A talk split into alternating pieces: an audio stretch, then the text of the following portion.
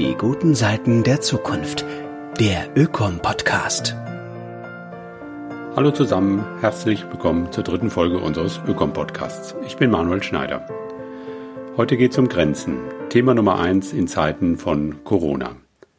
Die Pandemie grassiert weltweit und kennt keine Grenzen. Und gerade deshalb werden uns ständig und überall Grenzen auferlegt bzw. aufgezeigt. Seien es Grenzen der Bewegungsfreiheit und Mobilität, Grenzen des sozialen Miteinanders, Grenzen der Globalisierung, Grenzen unserer Gesundheitssysteme, wie generell Grenzen der Beherrschbarkeit von Natur und ihrer biologischen Prozesse. Und das nach einer langen Phase gesellschaftlicher, politischer und vor allem wirtschaftlicher Entwicklung, in der der einzige Sinn und Zweck von Grenzen und Begrenzungen darin zu liegen schien, im Zuge der Globalisierung von allem und jedem überwunden zu werden getragen von der fixen Idee eines möglichst grenzenlosen Wachstums unserer Wirtschaftsleistungen und angefeuert von den neuen Medien, für die physische und kulturelle Grenzen ohnehin obsolet geworden sind. All dies hat quasi über Nacht seine Wirkmacht eingebüßt, und zwar überall auf diesem Globus. So neu und unvorstellbar diese Erfahrung sein mag, dass das Programm der ökonomischen Entfesselung und Entgrenzung seinerseits an Grenzen stößt, wurde bereits vor Corona überdeutlich. Es sind die Grenzen, die uns von der Natur unverhandelbar vorgegeben sind. Die Klimakrise und der weltweite Verlust an Biodiversität gegen einen Vorgeschmack darauf, dass das zivilisatorische Großprojekt der Beherrschung von Natur wieder in Beherrschung durch Natur umschlägt. Die planetaren Grenzen, die Belastungsgrenzen der Erde sind in vielen Bereichen bereits erreicht, wenn nicht überschritten. Die Grenze Nachdenken über ein Paradox der Moderne.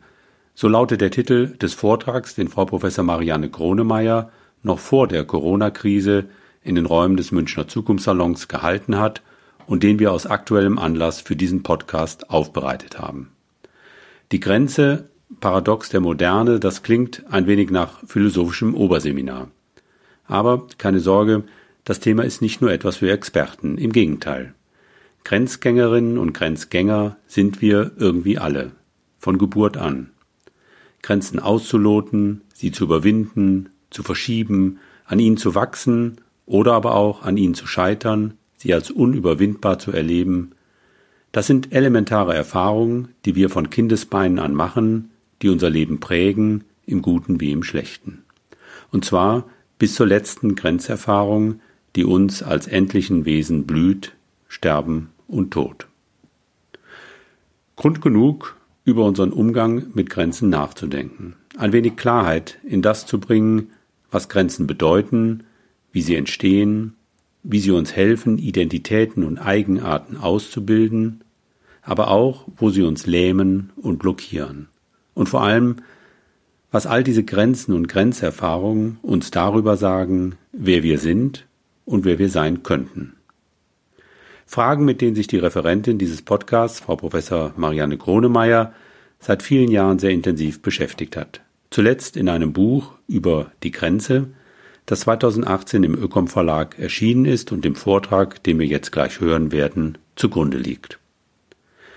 Marianne Grunemeyer war lange Zeit Professorin für Erziehungs- und Sozialwissenschaften. Sie gilt mit ihren Arbeiten als eine der Vordenkerinnen des wachstumskritischen Diskurses und steht in der Denktradition des Kulturphilosophen und Theologen Ivan Illich. Neben ihrer wissenschaftlichen und umfangreichen publizistischen Tätigkeit war sie mehrere Jahre im Aufsichtsrat von Greenpeace Deutschland. 2011 erhielt sie den renommierten Salzburger Landespreis für Zukunftsforschung.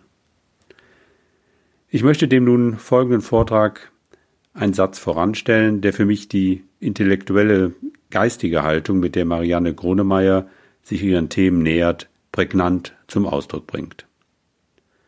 Wir müssen radikaler denken, als wir handeln können.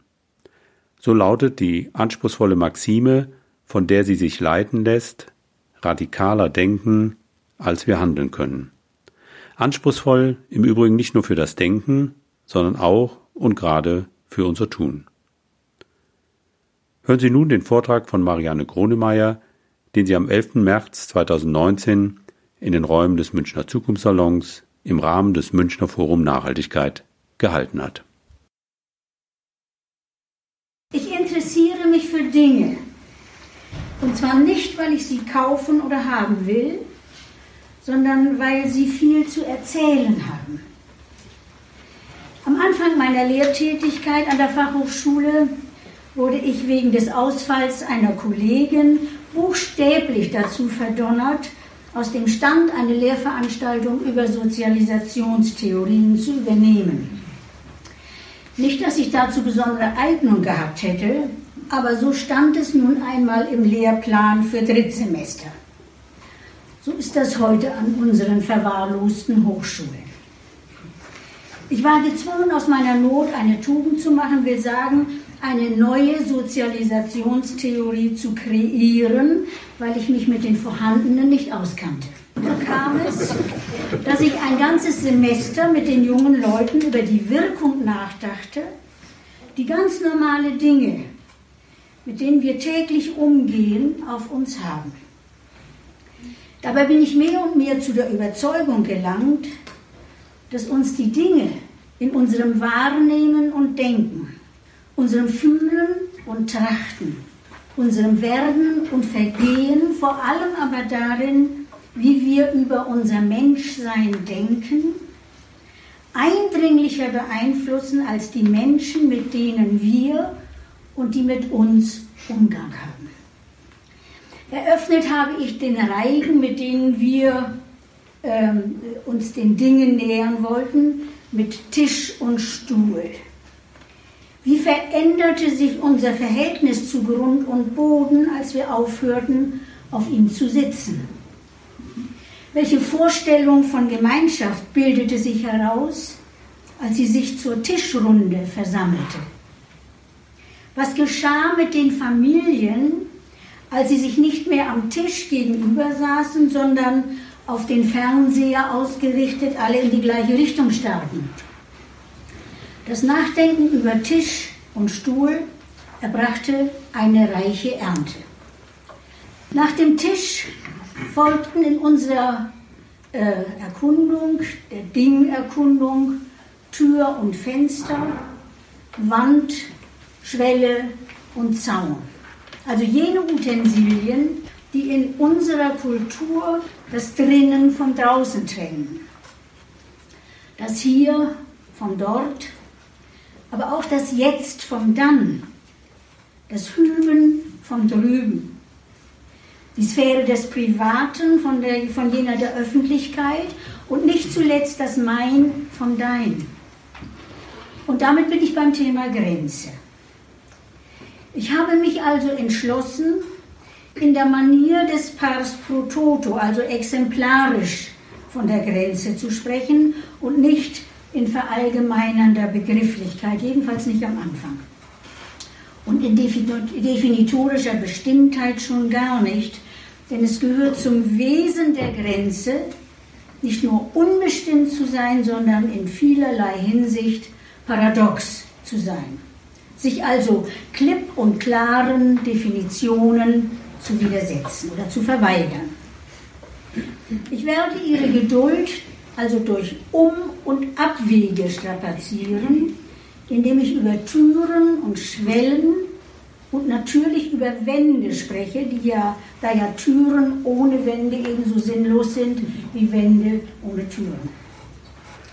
Vor einigen Jahren wurde mir bei einem Besuch des Klosters St. Florian in Oberösterreich statt einer dieser routinierten Führungen mit zahlengespickten Angaben zu den von der Tourismusindustrie angepriesenen Sehenswürdigkeiten ein besonderes Türerlebnis zuteil.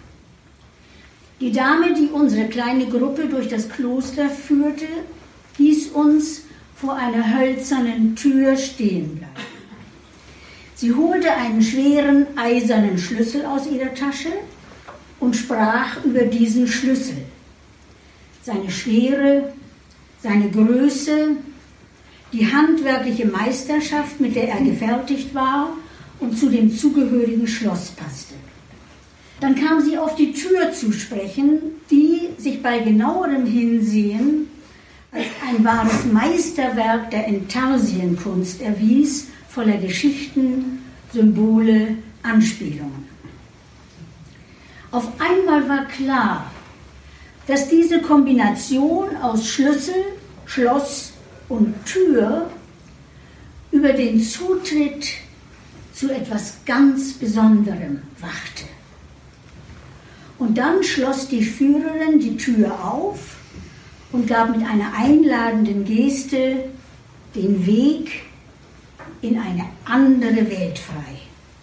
In die Welt einer außergewöhnlichen Bibliothek, die eine buchstäblich atemberaubende Wirkung auf die Eintretenden hatte. Alle hielten die Luft an, verstummten, schauten und staunten. Und ich war so ergriffen von der Atmosphäre dieses Raumes, dass es mir das Wasser in die Augen trieb. Wir hatten eine Grenze überschritten und hatten uns dadurch verwandeln lassen, statt in gewohnter Manier unbeeindruckt über die Türschwelle zu hasten oder zu schlurfen, ohne den Wandel zu bemerken, den uns der Wechsel von einem Hüben in ein Drüben abverlangt. Wohlgemerkt, um uns dieses Erlebnis der Schwelle zu bescheren und diese wenigstens vorübergehende Verwandlung von normal Gelangweilten in schauende und staunende Privilegierte zu ermöglichen, war die Inszenierung notwendig, die unsere Türöffnerin uns bot. Und wahrscheinlich ihre Begeisterung. Normalerweise haben wir den Respekt vor Türen, die uns den Weg verstellen, weitgehend aufgegeben. Wir haben es heute nämlich zunehmend mit ganz anderen Türen zu tun. Ich weiß noch, wie verblüfft ich war, als ich zum ersten Mal vor einer Kaufhaustür stand, die sich lautlos vor mir öffnete, wie von Geisterhand, und sich ebenso elegant hinter mir wieder schloss, ohne dass ich auch nur einen einzigen Finger hätte rühren müssen. Diese Tür, die meine Absicht zu durchschauen schien und sich ihrer willfährig zu fügen schien, faszinierte mich sehr. Ich dachte daran, wie mühsam es war, durch die schweren Schwingtüren zu kommen, die es überall gab, als ich einmal ein Jahr lang an zwei Krücken gehen musste. Und nun auf einmal diese famosen Türen, die sich gewissermaßen selbst zum Verschwinden bringen. Barrierefreiheit, ein wahrer Segen, insbesondere für alte, gebrechliche, Kinderwagen schiebende Mütter und für Leute, die sperrige Lasten zu tragen haben. Idee Barrierefreiheit war so einleuchtend und schien so sehr ein Sieg der Menschenfreundlichkeit über die Beschwernis, dass sie sich auf Anhieb großer Zustimmung erfreut.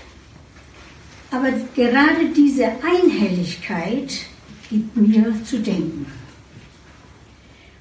Einerseits werde ich daran erinnert, wie schwierig es sich mit eingeschränkter Beweglichkeit in einer Gesellschaft lebt, in der Mobilität einen hohen Wert darstellt.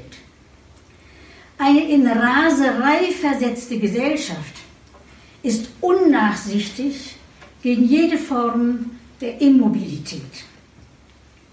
Wer dazugehören will, muss präsent sein, flexibel, angepasst an das erforderte Tempo. Was sich für Rollstuhlfahrer und gebrechliche alte Leute als wahrer Segen erweist, ist unter der Hand zu einer machtvollen gesellschaftlichen Norm geworden. Die Forderung etwa bei jedem Bauvorhaben unmerkliche Übergänge von hier nach dort und von jetzt nach gleich zu gewährleisten, ist politisch korrekt und jede diesbezügliche Unterlassung kommt einem Menschenrechtsverstoß gleich. Die Durchsetzung dieses Konzepts weist ein wiederkehrendes Grundmuster auf. Nachdem die Systemerfordernisse einer industriellen Gesellschaft, die Systemerfordernisse einer industriellen Gesellschaft in unüberhörbare, nicht anfechtbare moralische Forderungen umgemünzt werden. Ich will das Muster einmal nachzeichnen in fünf Schritten. Erst werden Menschen, die nicht genügend anpassungsfähig sind, um den Effizienzerfordernissen der Wachstumsgesellschaft zu genügen, aus ihrer Mitte vertrieben und an den Rand gedrängt. Dann wird zweitens ihre Randständigkeit zum Skandal erklärt, was sie ja auch ist. Es wird drittens vollkommen zu Recht auf Abhilfe gesonnen, aber nicht um ein ihnen angetanes Unrecht wieder machen, sondern um neue Wachstumsbranchen für weitere industrielle und Dienstleistungsproduktion zu etablieren. Industriell erzeugte Barrierefreiheit schafft einen dimensionalen Markt und einen, einen riesigen Appetit auf technische Innovationen. Sie ist eine treibende Kraft der Wachstumsgesellschaft. Und nun kommt viertens die demokratisch legitimierte Gerechtigkeitsforderung ins Spiel. Was dem einen recht ist, ist dem anderen billig. Barrierefreiheit wird zur Generalforderung für ungehinderte Mobilität. Eine Ideologie wird zum Menschenrecht von universaler Gültigkeit erklärt.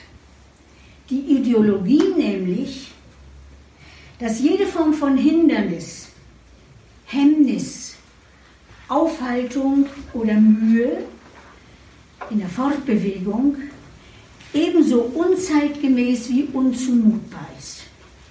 Deren Beseitigung scheint zwingend geboten und zwar prinzipiell.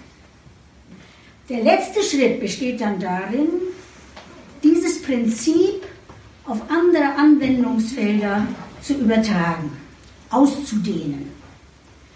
Nicht nur in seinem Fortbewegungsdrang sind dem Menschen Einschränkungen, Verzögerungen, Hemmnisse jedweder Art zu ersparen, sondern überhaupt jede Verlangsamung, Umwegigkeit und jede Mühe im Sprechen, im Denken, im Lernen, im Herstellen, im Gehen, Lieben, Essen, Reisen, Erkennen, im Arbeiten, sich verändern und reifen, fällt dem Imperativ der Hemmungslosigkeit, der Schnurgeradheit, des Komfortablen und der Beschleunigung zum Opfer. Kurz, die allgemeine Mobilmachung ist Gesetz. Und auf einmal haben nicht mehr verschiedenste Weisen des Daseins mit allen Einschränkungen und Besonderheiten ihr Daseinsrecht, sondern alle ein Recht auf technische Aufrüstung zu der einen anerkannten und erlaubten Weise zu existieren. Andererseits fällt mir beim Nachdenken über diese Tür auf, dass sie gar nicht so freundlich ist, wie sie scheint. Sie sendet mir allerlei Botschaften, stumme Kommandos, die ich befolgen soll und die alle dem obersten Gebot dienen, das da lautet, komm rein, kauf ein. Ich werde widerstandslos eingesogen in Konsumtempel, Finanzpaläste und schnelle Vehikel. Ganz nebenbei verlerne ich die Rücksichtnahme auf meinen Mitpassanten. Ich muss ihm oder ihr die Tür nicht mehr aufhalten und Sie müssen Ihrerseits diese freundliche Geste nicht mehr praktizieren. Aber ich soll diese gestische Verwahrlosung als eine sogenannte Win-Win-Situation begreifen. Denn mein Nachfolger genießt ja den gleichen Komfort wie ich. Ich muss mich also gar nicht um ihn kümmern. Und dass damit eine Gelegenheit zu einem freundlichen Lächeln entfällt, soll mir nicht als Verlust erscheinen. Je perfekter das Gerät, desto gewissenloser können wir guten Gewissens sein. Diese Tür lehrt mich alles, was eine gute Konsumentin aus mir macht. Dass es besser ist, es bequem zu haben als mühsam. Dass jedes Hemmnis, das mir entgegensteht, beseitigt werden sollte. Dass alles, was dauert, prinzipiell zu lange dauert. Dass ich mit technischer Hilfe alles selber kann, ohne angewiesen zu sein auf fremde Hilfe. Dass ich, weil ich alles mir selbst verdanke, niemandem etwas schuldig bin und dass ich darin eine Freiheit vermute. Und was diese Tür vollends vergessen macht, ist, dass sie, indem sie die Grenze zum Verschwinden bringt, eine neue Grenze von ganz anderem Kaliber aufrichtet. Diese Tür ist wenn sie wirklich up-to-date ist, mit einem raffinierten Überwachungssystem hochgerüstet, das mich bis in meine innersten Regungen hinein auskundschaften soll. Und noch eins, sobald ich die Tür passiert habe, bin ich der Subsistenz meines Grenzübergangs beraubt. Denn raus komme ich wieder nur von ihren Gnaden. Öffnet sie sich nicht, dann bin ich eingesperrt. Züge zum Beispiel kann ich überhaupt nicht mehr aus eigener Kraft verlassen, aus Sicherheitsgründen. Die Zugtür, die sich willfährig öffnet, wenn ich einsteige, ist eine wahrhaft hermetische, hermetische Grenze, wenn ich eigenmächtig aussteigen will. Ich weiß, wovon ich spreche, denn ich bin seit Kinder- und Bunkertagen klaustrophob und deswegen besonders sensibel gegen diese Art von Subsistenzverlust in Sachen ins Freie gelangen. Der eigentliche Zweck der Barrierefreiheit besteht aber darin, Einheitlichkeit zu erzeugen, Differenzen zu nivellieren, globalisierte Verhältnisse zu schaffen. Diesem Vorhaben stehen Grenzen im Wege. Denn Grenzen, und nun versuche ich es doch mit einer Definition, Grenzen sind die Hüterinnen der Verschiedenheit. Wenn die Grenzen fallen, wird alles einerlei. Das könnte man auch auf die Frage des Mauerfalls nochmal anwenden, was da alles einerlei geworden ist welche Verschiedenheiten da beseitigt worden sind. Der Unterschied zwischen Privatheit und Öffentlichkeit zum Beispiel wird unerheblich, wenn, wie Wilhelm Flusser sagt, unsere modernen Wände durchlöchert sind wie ein Schweizer Käse. Sie haben im digitalen Zeitalter ihre Grenzen setzende Kraft eingebüßt. Ein ausspioniertes Drinnen ist ebenso wenig privat wie ein von Intimität tyrannisiertes Draußen öffentlich ist. Das heißt, es gibt weder die Sphäre des Privaten noch die der Öffentlichkeit. Beide können einander folglich weder respektieren, noch inspirieren, noch begrenzen. Sie sind zu einem grauenhaften Mischmasch zusammengerührt. Türschwellen sind heikle Orte. Jede Passage über die Türschwelle hinweg verlangt von den Passanten blitzschnelle Entscheidungen darüber, wer sie in dem Raum jenseits der Schwelle zu sein beanspruchen wollen. Welches Verhalten ist da hinter der Tür angemessen? Will ich laut oder leise auftreten? Mir Respekt verschaffen oder liebenswürdig sein? mich verunsichern lassen oder mich behaupten? Will ich meinen Mantel ausziehen oder signalisieren, dass ich nur auf einen Sprung vorbeigekommen bin? Oder will ich mich überhaupt überraschen lassen und mich mit geschärften Sinnen auf das Ereignis da drinnen einlassen? Im Grunde wirft jeder Übertritt über die Schwelle die fünf großen Fragen auf, mit denen Ernst Bloch sein berühmtes Hauptwerk, das Prinzip Hoffnung, eröffnet. Wer sind wir? Wo kommen wir her? Wohin gehen wir? Was erwarten wir? Was erwartet uns? Waren wir alle hier, als wir diesen Raum betraten, uns dieses Ernstes der Lage bewusst? Wohl kaum. Am ehesten vielleicht noch ich selbst, denn ich musste mir im Vorfeld dieser Grenzüberschreitung meiner besonderen Rolle wegen sehr wohl Gedanken darüber machen, wer ich bin, was ich hier erwarte und was mich erwartet. Aber im Allgemeinen ist unser Schwellenbewusstsein sehr herabgedämpft. Und das hat schwerwiegende Folgen. Wir können uns erlauben, die Grenzen zu ignorieren, weil und sofern sie tatsächlich nicht mehr Verschiedenes voneinander trennen. Die Tür, die sich von selbst öffnet, ist eine Pseudotür, ein bloßes Zitat des Hindernisses, das die alte Tür einmal war. Sie ist ein sicheres Indiz dafür, dass diesseits und jenseits ihrer keine nennenswerten Differenzen mehr gelten.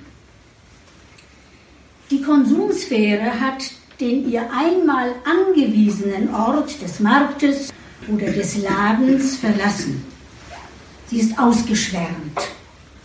Konsum ist überall. Er ist zum alles beherrschenden, generalisierten Weltverhältnis geworden. Noch wenn wir arbeiten, konsumieren wir unseren Arbeitsplatz nämlich. Und wie Ivan Illich zuspitzt, wenn wir schlafen, konsumieren wir garagiert neben unseren abgestellten Autos unsere Unterbringung. Denn aktives Wohnen sei wie aktives Leben unter den Bedingungen des Konsumismus nicht möglich. Stattdessen werden wir behaust und werden gelebt. Im Originalton heißt es bei ihm dann so, ich habe es übersetzt, man müsste es eigentlich auf Englisch lesen, aber ich mache es trotzdem mal mit der Übersetzung. Wir kommen vorwärts, indem wir transportiert werden. Wir wohnen, indem wir behaust werden. Wir sprechen, indem wir Zeichenketten absondern. Wir gesunden, indem wir mit medizinischen Dienstleistungen versorgt werden. Wir wachsen auf, infolge erzieherischer Inputs. Wir altern, indem wir am Leben gehalten werden. Und wir sterben, weil Frau Dr. Kübler-Ross uns präpariert, auf wohlerzogene Art die Stunde unseres Medizins zu akzeptieren. Konsum ist eben überall wenn permanentes Wachstum sein muss. Er befördert das Verschwinden der Grenzen und wird umgekehrt durch deren Verschwinden befördert. Er ist die gültige Welteinheitskultur oder genauer die imperiale Welteinheitsunkultur. Jetzt kommt ein neuer Absatz und der heißt Angrenzen und Abgrenzen. Grenzen verschwinden, wenn sie als Hemmnis unwirksam werden. Sie können jedoch auch dadurch zum Verschwinden gebracht werden, dass sie zu Bollwerken aufgerüstet, hermetisch undurchlässig werden. Das klingt paradox. Aber es macht das Wesen der Grenze aus, dass sie ein wirkliches Hindernis und dennoch überschreitbar ist. Eine mit Stacheldraht, Mauerbau und Grenzpatrouillen scharf gemachte Grenze, die es unmöglich macht, in beiden Richtungen zu passieren, hört augenblicklich auf, Grenze zu sein. Der Grenzverkehr ist für ihr Grenze sein unerlässlich. Die Grenze ist die Feier der zwei. Ich glaube kaum, dass heute jemand darauf verfiele, die Frage, was eine Grenze sei, so zu beantworten. Aber bis ins 18. Jahrhundert war dies die geltende Vorstellung und auch die reale Erfahrung von Grenze. Die Grenze war eine Trennlinie, die es zwei Entitäten erlaubte, aneinander anzugrenzen oder anders Sie entstand, wenn das passierte. Die Bedingung dieser Möglichkeit des aneinander Angrenzens war die Verschiedenheit der zwei. Nennen wir die eine Seite Hüben und die andere drüben und behalten im Auge, dass Hüben und drüben nicht nur Territorien sein können, sondern auch alle Arten von Erscheinungen, Personen, Dingen, Gedanken, Gefühlen. Die Grenze selbst gehörte weder zur einen noch zur anderen Seite. Sie lag dazwischen und wachte darüber, dass Hüben und Drüben nicht ineinander verschmelzen und aus zwei eins machen konnten. Sei es durch Übermächtigung, sei es durch Umarmung. Sie wahrte deren Verschiedenheit, ohne sich selbst in ihre Belange einzumischen. Etwas anthropomorphisierend könnte man vielleicht sagen, aus einem berechtigten Eigeninteresse tat sie das. Denn ihre Existenz hing von dieser Unterschiedlichkeit ab. Und Drüben waren aufeinander bezogen gedacht. Mehr noch als einander ergänzend, sich sogar wechselseitig konstituierend und vor allem sich wechselseitig begrenzend und mäßigend, so wie Tag und Nacht, Stadt und Land, Mann und Frau, Freund und Feind, Himmel und Erde, Tod und Leben. Die Grenze verlief dieser Auffassung zufolge zwischen Zweien, die einander zugehörten und sorgte dafür, dass sie getrennt waren, damit sie aufeinander bezogen blieben und sich gegenseitig inspirieren, verwandeln und erneuern konnten. Hüben und Drüben waren bei aller Unterschiedenheit einander ebenbürtig. Das ist eine absolute, unverzichtbare Bedingung einer guten Grenze, einer ordentlichen Grenze gewesen. Dissymmetrische Komplementarität nannte, nannte Ivan Illich diese Art der Bezogenheit, die wechselseitige Ergänzung von Ungleichen. Ein Verhältnis auf Gegenseitigkeit ohne Macht. Jeder Einbruch von Macht machte die Grenze untauglich. Welch ein herrlicher Widerspruch. Grenze muss trennen, muss trennen, damit sie verbinden kann. Sie wird nicht dekretiert, nicht gemacht, nicht verteidigt. Es kann sogar sein, dass unser einer einen sechsten Sinn für sie erst entwickeln muss, um sie überhaupt zu spüren, zu erahnen, mit ihr zu spielen, sie zu erkennen und dann auch anzuerkennen und sie schließlich nach allen Regeln einer hohen Kunst überschreiten zu können. Mit ganz anderen Verhältnissen haben wir es zu tun, wenn die Grenze, das Hüben von drüben, das habe ich jetzt in Anführungsstriche gesetzt, abgrenzen soll, wie es in der Regel unsere Auffassung von Grenze vorsieht. Dann gelten zwischen diesseits und jenseits der Demarkationslinie nicht Komplementarität und Balance, sondern unversöhnliche Gegensätze. Abgrenzungen entstehen nicht von selbst. Sie werden durch Machtausübung gesetzt.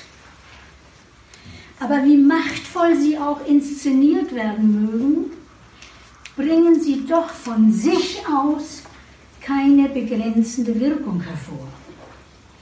Gemachte Grenzen, die Schutz bieten sollen, müssen selbst mit einem enormen Aufwand an professionellen, militärischen, polizeilichen, pädagogischen und ethischen Dienstleistungen geschützt, verteidigt, befestigt, kontrolliert, verwaltet und wehrhaft gemacht werden.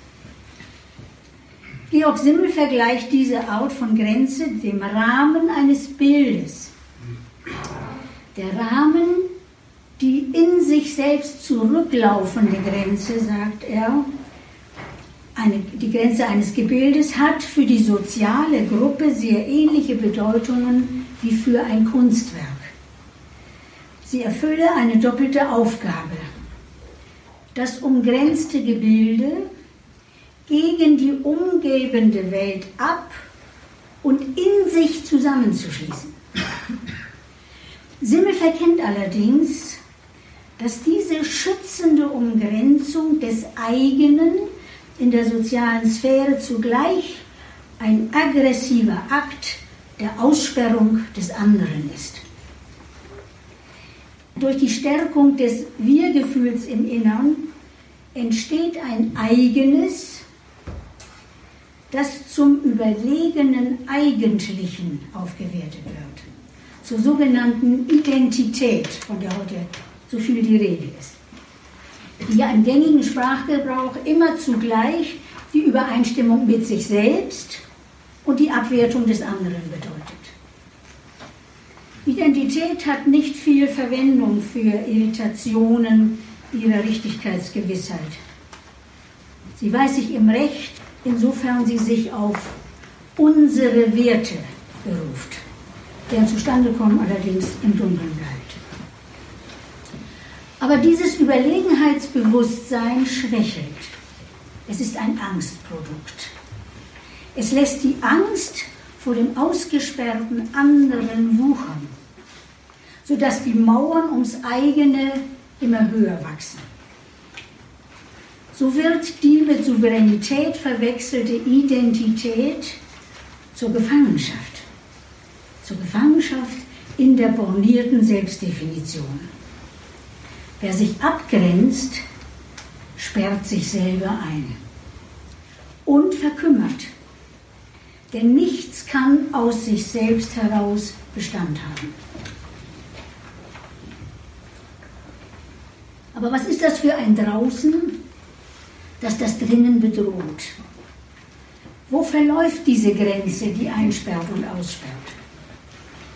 Sie verläuft zwischen dem, was wir als dem menschlichen Wesen zugehörig erachten, und all dem, was unter dem Verdacht steht, das menschliche Wesen zu negieren. Tod, Krankheit, Leid, Trauer, das Böse, das Schwache, das Irrationale, die Mühsal, das Fremde, das Unsichtbare, das Fantastische. Die abgrenzende Grenze ist pervertiert, denn sie trennt nicht mehr, um zu verbinden, sondern um das Sein radikal zu spalten. Diesseits der Grenze wird der reine Mehrwert des Positiven gehortet. Das durch Exorzismus von allen Schlacken des Übels gereinigte, pralle Leben, reiner Genuss, beste Gesundheit, verlässliche Stärke, ewige Jugend, ungetrübte Freude. Der dunklen, der leidvollen Seite des Daseins wird die Zugehörigkeit zum menschlichen Wesen bestritten. Nach dem Verfahren der Sonderung von Nugget und Abraum. Und dann entsteht Goldgräberstimmung. Den individuellen wie den gesellschaftlichen Bestrebungen obliegt es nun, die Positivität zu mehren und die Negativität zu guter Letzt ganz unwirksam zu machen. Das ist die Utopie. Aber das als Unwesen verfemte andere, rachsüchtig. Spaltet man das Sein in der Mitte, schreibt der Antipsychiater Ronald D. Lang in seiner Phänomenologie der Erfahrung. Spaltet man das Sein in der Mitte, will man das eine ohne das andere grapschen, hält man sich ans Gute und nicht auch ans Schlechte und verleugnet dabei das eine zugunsten des anderen, dann geschieht, was man immer erkannt hat. Der dissoziierte böse Impuls, böse jetzt im doppelten Sinn, kehrt zurück, um das Gute zu durchdringen, in Besitz zu nehmen und zu dem zu machen, was er selber ist. Der reine positive Mehrwert des Lebens wird von der abgespaltenen Kehrseite ereilt und durch und durch infiziert mit deren nun tatsächlich schierer Negativität. So entsteht das, was Ivan Illich ein trübenloses Hüben nennt. So wie die elektronische Tür das Drinnen und das Draußen und die Grenze zur Farce macht, so hat durch die radikale Spaltung nicht nur das Drüben, sondern auch das Hüben seine Dignität verloren. Die Spaltung hat viele Erscheinungsformen, aber die Ursituation dieser Trennung ist die Aussperrung des Todes aus den Belangen der Lebenden.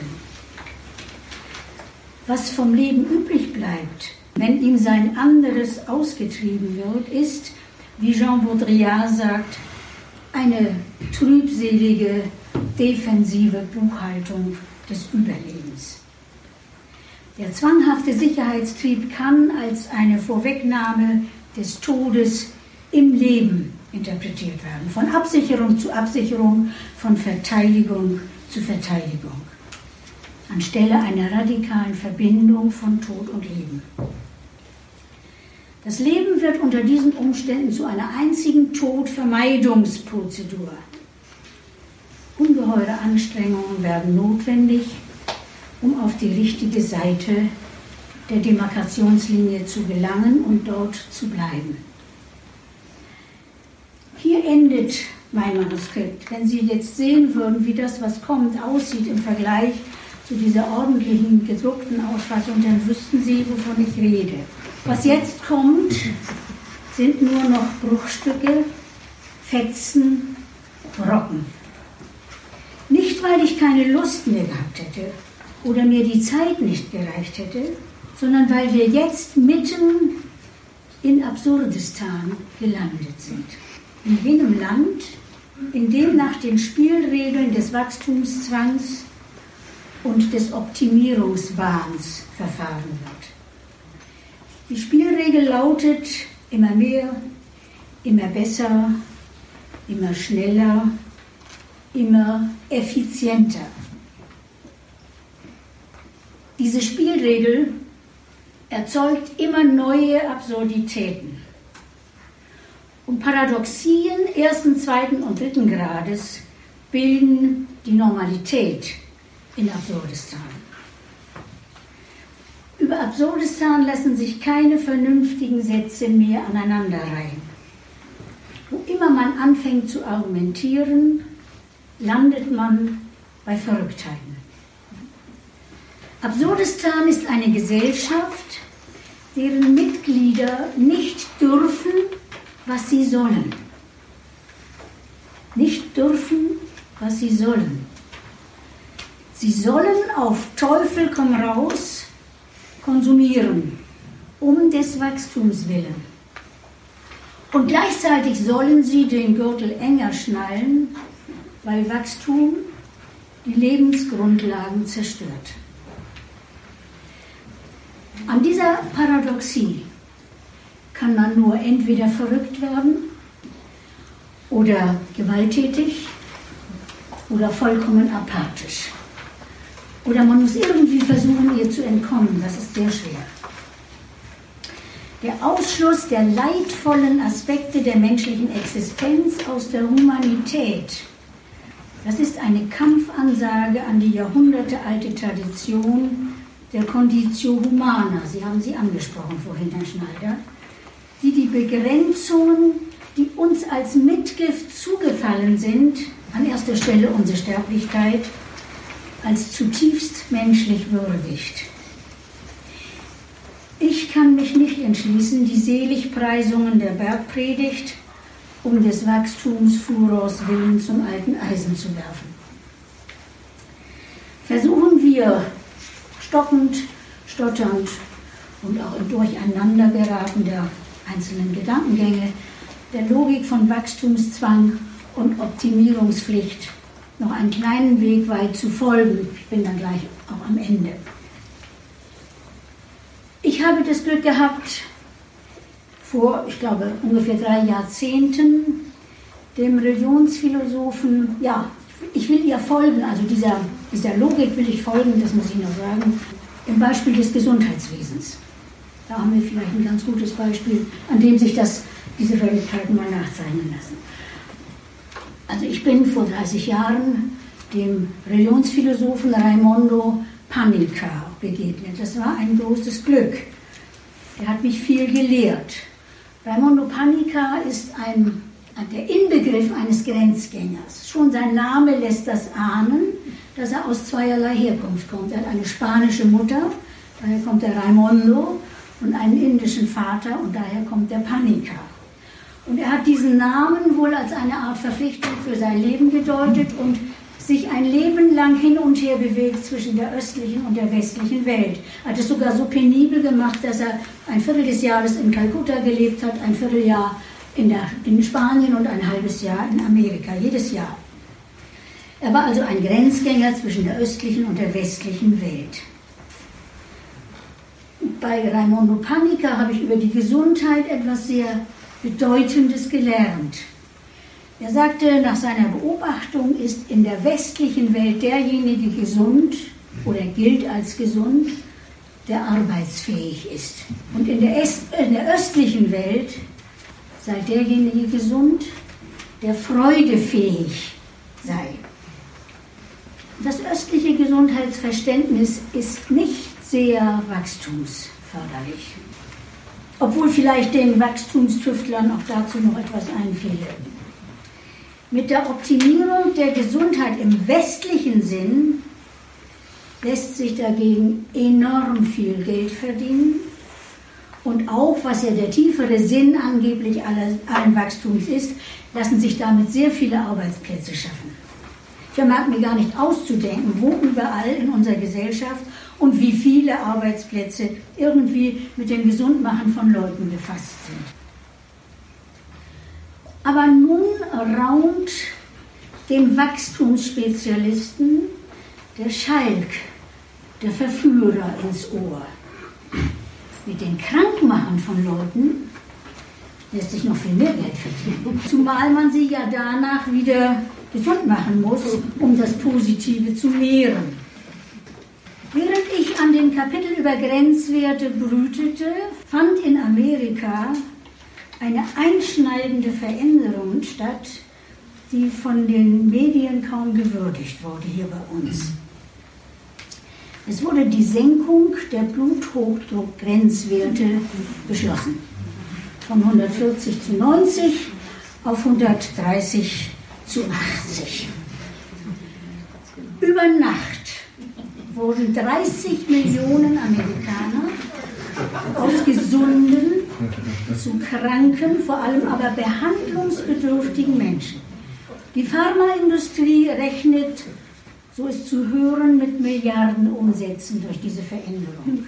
Sie hat dem Vernehmen nach übrigens die wesentlichen Studien, die die Grenzwertabsenkung notwendig machten, in Auftrag gegeben. Die WHO wird nach dem amerikanischen Vorpreschen nicht untätig bleiben wenn auch nicht ganz so drastische Grenzwertverschiebungen vornehmen. Die Europäer werden dem Verlautbaren nach den Amerikanern ebenfalls entgegenkommen, wie sie es immer tun. Angeblich aus Sorge um die Volksgesundheit, eher aber um in ihren Wachstumszielen nicht ins Hintertreffen zu gelangen. Wenn es um die Volksgesundheit ginge, könnte man ja vielleicht einfach mal eine Kehrwende im Abgasskandal probieren. Der Beschluss zur Verkrankung von 30 Millionen Amerikanern wurde übrigens von dem, vom American College of Cardiology und der American Heart Association befördert, die nun die wundersame Vermehrung ihrer Patienten erleben. Wohlgemerkt, ich sage hier nichts über die medizinische Beurteilung der Maßnahme, denn davon verstehe ich nichts. Es gehört zur Grenzwertpolitik dazu, dass Laien darüber systematisch jeder Urteilsfähigkeit enthoben sind. Ich spreche hier nur über die Rahmenbedingungen des Zustandekommens der Grenzwerte. Weiterhin, ich bin ja immer noch bei den Bruchstücken, wäre noch der Präventionismus zu erwähnen. Ich erinnere noch einmal an das Baudrillard-Zitat, in dem von der trübseligen Buchhaltung des Überlebens die Rede war, die, wie er sagt, in ihrem Sarge alle Risiken des Lebens einschließt. Eine Menge Geld ist zu verdienen und enorme Wachstumsschübe sind zu erwarten von den verängstigten Gesunden. Ein Begriff, den eine befreundete Ärztin, eine von, mit mir befreundete Ärztin geprägt hat. Den verängstigten Gesunden, denen man zu bedenken gibt, dass sie wahrscheinlich nur gerade eben noch nicht krank sind. Und führe uns nicht in die Diagnose, sondern erlöse uns von dem Streben nach Gesundheit. Das ist das Stoßgebet, das Ivan Illich spricht. Auch er flüchtet sich, wie ich, in die Ironie vor dem Irrsinn, der uns um den Verstand zu bringen droht. Der Gesundheitssektor wächst und wuchert. Selbst in den reichsten Ländern steht darum das Gesundheitswesen vor dem Kollaps, weil es nicht mehr bezahlbar ist. Aber der medizinisch-technische Komplex nimmt immer gewagtere Projekte in Angriff, um den Menschen von seiner Anfälligkeit und Hinfälligkeit zu befreien. Schon in den 50er Jahren stellte Günther Anders fest, dass die Antiquiertheit des Menschen, der wie ein Dinosaurier in seiner Maschinen- und Gerätewelt herumlungert, zum Skandal geworden ist. Seither hat die Menschenoptimierung enorme Fortschritte gemacht. Und heute wird als letztes Stadium seiner Optimierung seine Abschaffung durch intelligenten Menschenersatz betrieben. Ein weiterer Brocken. Ich habe noch nicht über das entscheidende Argument gegen die Grenzwerte gesprochen, mit denen man dem wuchernden, Wachstum wenigstens Zügel anlegen will. Das war ein Diskurs, den wir beide während unserer Zusammenarbeit schon gepflegt haben, die Frage der Grenzwerte. Also, wenigstens Zügel sollen ihm angelegt werden, dem Wachstum durch die Grenzwerte, um, die, um seine Gangart ein wenig zu verlangsamen. Das entscheidende Argument gegen die Grenzwerte ist nicht einmal, dass so viel Schindluder mit ihnen getrieben wird, sondern dass durch sie ein epochaler Wandel mächtig Fahrt aufgenommen hat. Der Wandel von einer erzählten in eine gezählte Welt. Alles wird in der gezählten Welt, in der wir inzwischen angekommen sind, durch Zahlen repräsentiert. Die Zahlen, die alles und jedes auf reine Quantitäten reduziert. Aber Zahlen kann man nicht lieben. Und das ist es doch, worauf alles ankäme. Dass wir, dass wir das, was uns verloren zu gehen droht, lieben. Und dass wir den Verlust heißen Herzens befürchten. Mir ist im vergangenen Sommer eine Hummel begegnet. Sie lag auf unserer Fensterbank und war dabei zu verenden. Ich hatte kurz zuvor zufällig gehört, dass wenn man Hummeln in diesem Zustand vorfindet, sie Hunger haben. Und dass man ihnen helfen kann damit, dass man ihnen was zu essen gibt. Am besten Honig. Ich habe also mit Hilfe von ein paar Tropfen Honig, einem Zahnstocher und viel Geduld versucht, die Hummel in die Nähe des Honigs zu befördern, vielmehr den Honig in die Nähe der Hummel. Aber sie war so entkräftet, dass sie zu Anfang keinen Gebrauch von dieser guten Gabe machen konnte. Dann hat sie aber doch ihren Rüssel in den Honig gesteckt. Und nach einiger Zeit konnte ich sehen, wie sie den Honig einsog. Und dann stellte sie nach wiederum geraumer Zeit ihre Vorderbeine auf und dann ihre Hinterbeine und dann breitete sie ihre Flügel aus und flog aus dem Fenster. Diese Hummel hat mich über das Insektensterben mehr gelehrt als alle Statistiken der Welt zusammen. Was also bleibt zu tun übrig? Das ist nicht viel. Oder vielleicht doch sehr viel. Ivan Illich hat in den letzten Lebensjahren von Philia gesprochen, von der Freundschaft und der Befreundung.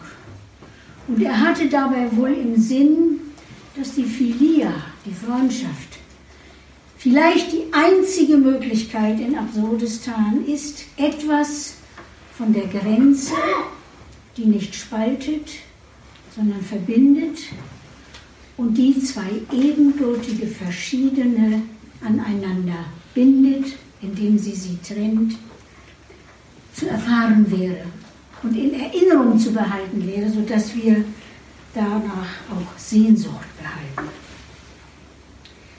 Das wäre die eine Möglichkeit. Eine andere habe ich bei Hannah Arendt gelernt. Sie hat gesagt, könnte es nicht sein, dass das Denken als solches, unabhängig von seinem Inhalt und von seinem Ergebnis, das Denken als solches zu den Bedingungen gehört, die dazu beitragen und uns verhindern, Böses zu tun. Das hat sie im Zusammenhang mit der Erfahrung im Eichmann-Prozess gesagt. Könnte es nicht sein, dass das Denken als solches uns verhindert oder daran hindert oder zumindest äh, uns auf den Weg bringt, weniger anfällig zu sein dafür, das Böse zu tun. Das ist ein Rat, der, wenn ich heute mit jüngeren Leuten spreche, nicht sehr gut ankommt. Die Frage heißt, was sollen wir aber denn doch tun? Und das ist auch die Frage an Illich immer wieder gewesen. Illich, du sagst nie, was man tun soll. Und dann hat er gesagt, aber das Denken, ich will doch wohl meinen, dass das auf die Seite des Tuns gehört. Und ich, folge, ich folgere daraus, das Tun ist an die Spielregeln von Absurdistan gebunden. Wir müssen aber radikaler denken, als wir handeln können. Möglicherweise müssen wir mit, mit, mit uns für Grenzwerte einer bestimmten Größenordnung stark machen. Aber in dem Bewusstsein, dass diese Grenzwerte verderblich sind. Und dazu können wir uns vielleicht gegenseitig helfen, im Denken nicht nachzulassen, auch wenn das Denken traurig macht.